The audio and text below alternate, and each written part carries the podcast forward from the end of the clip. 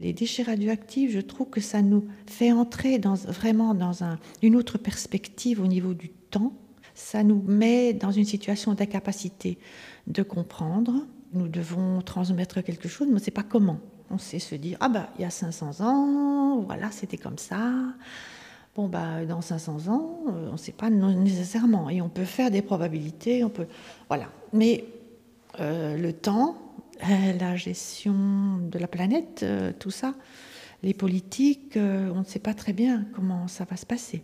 Moi, je me suis dit, avec d'autres, hein, parce que y a, heureusement, pendant très longtemps, j'avais l'impression d'être un peu seule, comme ça, à chercher là-dedans. Et puis là, vraiment, alors, des dix dernières années, en fait, je me suis rendu compte qu'il y avait d'autres artistes qui travaillaient, etc. Et bien, on, et puis, euh, on a essayé de, créer, surtout avec les Carpenters à Londres, ça s'appelle la culture du nucléaire, nucléaire culture, pour réunir un peu un ensemble d'artistes par le monde hein, qui, travaillent là-dessus. Non pas pour, euh, non pas pour alerter, pour euh, crier, mais utilisant les outils qui sont à notre disposition en tant qu'artistes et essayant aussi d'avoir une voix auprès des agences de gestion. Parce que euh, moi, je respecte tout à fait, je suis tout à fait d'accord devant toutes les recherches qui sont faites au niveau industriel, au niveau scientifique, etc. Mais je pense qu'on représente, nous, un petit peu les artistes, les écrivains, une voix. Une voix qui n'entrait pas du tout dans euh, la gestion des déchets.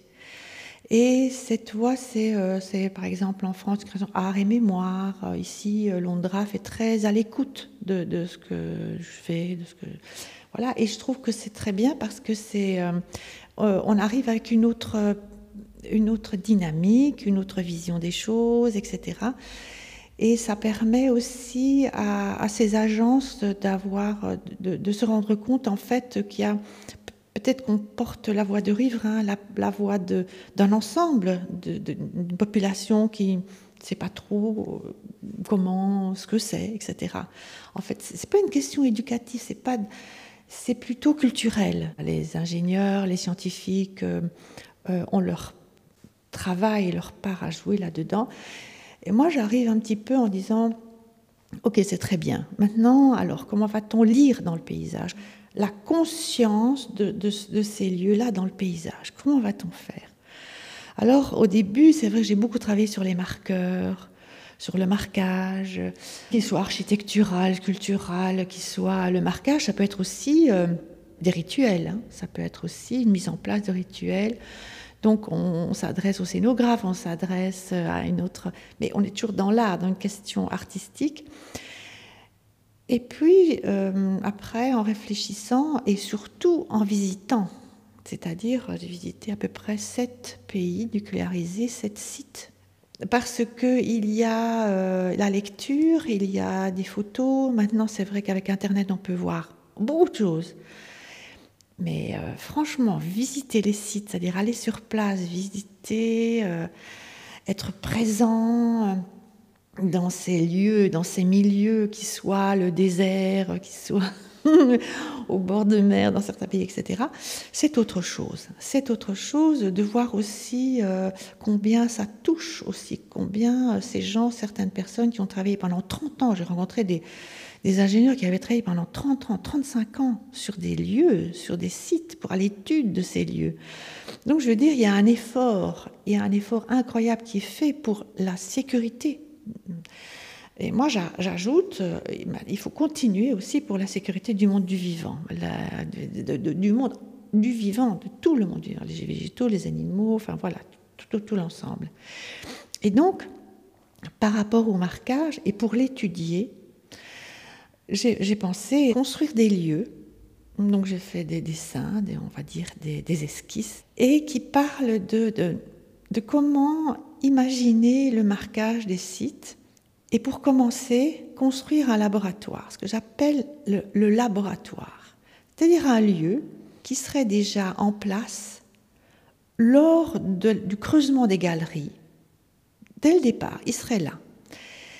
y viendraient des artistes, des, écrivains, enfin, un ensemble de personnes intéressées par la chose, intéressées par euh, cette culture du nucléaire, et qui euh, travailleraient justement pendant une centaine d'années. C'est vraiment très très long, enfin ça, semble très long, mais je pense qu'on est dans ce temps long. Et qui réfléchiraient ensemble, euh, ce serait un dispositif où il y aurait en même temps un financement par euh, les, agences de gestion, euh, les pays qui seraient intéressés par ça, en relais avec un musée, en relais avec des universités, etc. Donc ce n'est pas quelque chose qui reste figé uniquement dans le domaine artistique, parce qu'on ne peut pas dans ce type de, de, recherche sur les déchets radioactifs, mais qui serait ouvert, parce que je pense aussi que l'artiste, le mot artiste est très réduit, en fait, et qu'il faut l'ouvrir, et que peut-être il faut changer le nom. Euh, c'est plus simplement, je vais prendre la photo de ce site et je vais essayer de l'exposer.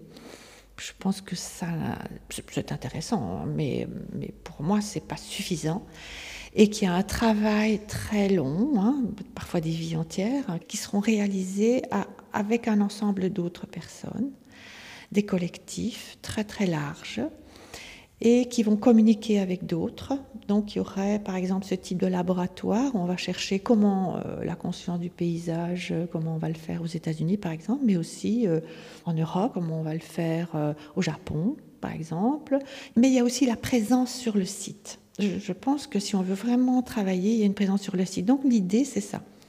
Ces laboratoires qui seraient des espèces de mise en place, euh, par exemple, pour la Belgique, puisque nous sommes en Belgique.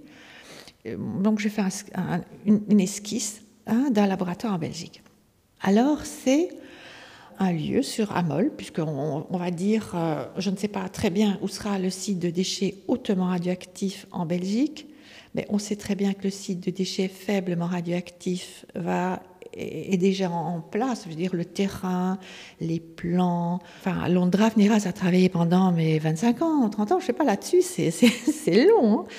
et donc, on espère le voir ouvrir bientôt. On essaie la première pierre. C'est vraiment, ça serait très bien parce que comme ça, les déchets faiblement radioactifs qui se trouvent dans les centrales nucléaires, qui se trouvent à, à, Dessel, eh bien, pourrait être euh, vraiment sécurisé, bien sécurisé. Donc ça se passe à Dessel, c'est vraiment tout à côté de Moll. Alors peut-être que le site de déchets hautement radioactifs ben, sera à Moll. Bon, en tout cas, le laboratoire où on peut visiter le laboratoire souterrain se trouve là. Et donc, euh, l'idée, voilà, le, sketch, puisque c'est une esquisse, ça se passe à Moll, hein, on va dire comme ça. Et en fait, il y a un lieu, un bâtiment, dans lequel euh, les, personnes qui sont sensibles à ce projet et qui ont des idées et qui veulent débattre de ça avec les citoyens, avec les, personnes euh, vivant là-bas, avec d'autres, euh, voilà, formeraient un, lieu d'échange, de recherche, etc. Et l'idée est que la superficie, on imagine la superficie, ce que va prendre la structure industrielle dans le sol, dans l'argile et on construit des espèces d'esplanades comme ça dans le paysage qui offrent l'idée de la surface que prend la structure industrielle dans le sol, pour s'imaginer ça, parce que c'est compliqué de s'imaginer ça. Et puis, euh, il y a des maquettes, euh, on peut euh, circuler dans, le site s'imaginer comment ça, ça, va se passer. Euh, il y a des, expositions, enfin, il y a des, artistes qui, travaillent sur des structures, toujours pour essayer de montrer, de, faire comprendre comment les ingénieurs ont mis en place ce que ça va représenter. Et donc voilà, c'est un peu ça le laboratoire. C'est pour permettre à des trois générations, euh, par exemple, euh, de prendre bien conscience que ce lieu-là, il sera un lieu particulier et que les pays nucléarisés auront des zones particulières dans 500 000 ans, comme ça.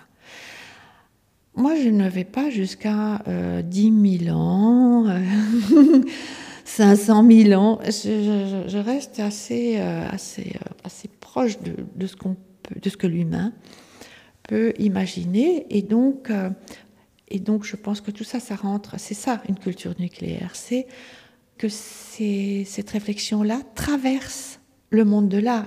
Il ne reste pas cantonné ni dans le monde industriel, ni dans le monde des agences, ni dans le monde des scientifiques, ni simplement dans, le monde artistique, mais, tout ça ensemble.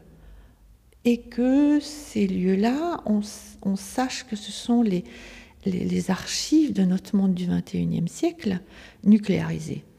Voilà, c'est juste ça. Donc c'est euh, dans le paysage, avoir conscience qu'il y a des lieux où dans le sol, très profondément, il y a nos archives du XXIe siècle. C'est comme si je me projetais dans mille ans là. Hein. Mais c'est ça, en fait. Probablement, ça va sembler certainement bien naïf dans X euh, centaines d'années, ce qu'on fait maintenant. J'en suis consciente. Mais euh, je pense que peut-être un grain de naïveté, euh, n'est pas mauvais et beaucoup de rêves n'est pas mauvais pour ce genre de choses où c'est l'inconnu. Parce que l'inconnu fait peur et donc on n'y va pas. Pourtant, là, cet inconnu, il touchera, il touchera, il touchera nos pays nucléarisés.